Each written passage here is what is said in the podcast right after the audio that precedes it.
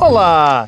Então, o dia de ontem que acabámos a, a falar de, das chamadas que fazíamos ao calhas para a casa das pessoas e podíamos também ter falado das campainhas, para, o, tocávamos nos números todos e depois saímos a correr. A... Se não ouviram, vão ao site da TSF ou ao, ao podcast para escutar tudo. Já falámos também do bulical, como algo dos anos 80, mas que ainda existe. É porque ainda existe. E chama, chamaram-me a atenção para isso. Perguntaram logo: então o bulical ainda existe. E também existe o tulicreme. O tulicreme! É verdade.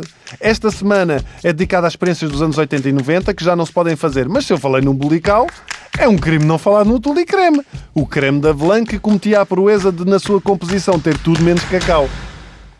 Aliás, a mãe de uma amiga minha fazia uma variante em casa que dizia era igual. E então era o quê? Misturava manteiga com cacau e açúcar. E conseguiu criar assim um produto que não sabia a manteiga, nem a açúcar, nem a cacau.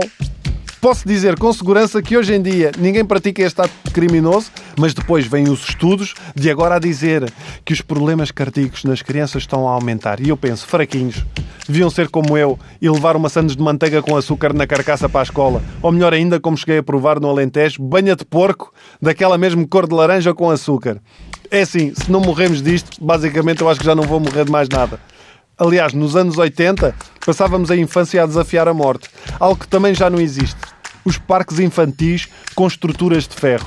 Não era esta coisa americada que os putos têm agora, de madeirinha e chão de casquinha, casquinha de pinheiro ou que é aquilo, ou de borracha, que é para não fazer dói-dói. Nos anos 80 e 90, era uma estrutura de ferro, assim em forma de cubo, que servia apenas para ficarmos pendurados de cabeça para baixo, escorregar e partir a cabeça ou esfolar a canela. E se sobrevivêssemos a isto, ainda tínhamos de lidar com o tétano que a maior parte das estruturas estava toda enferrujada. Mas nem tudo era mau, porque no verão, por exemplo, se o rabo ficasse esfolado numa destas quedas, havia também sempre a hipótese de cauterizar a ferida nos escorregas de ferro a escaldar. A maior parte dos putos gritava a descer, ah! mas não era de alegria, era do escaldão. E não era o único sítio onde podíamos perder dentes e rebentar com as outras partes do corpo. Se não era aqui, era para aí a descer uma rampa ou uma rua de skate ou bicicleta. Todos os bairros tinham uma rampa da morte ou uma descida da morte. Basicamente, qualquer rua ou rampa era da morte, não é? desde que tivesse alcatrão. Aliás, eu acho que ainda hoje estou a tirar a gravilha dos joelhos.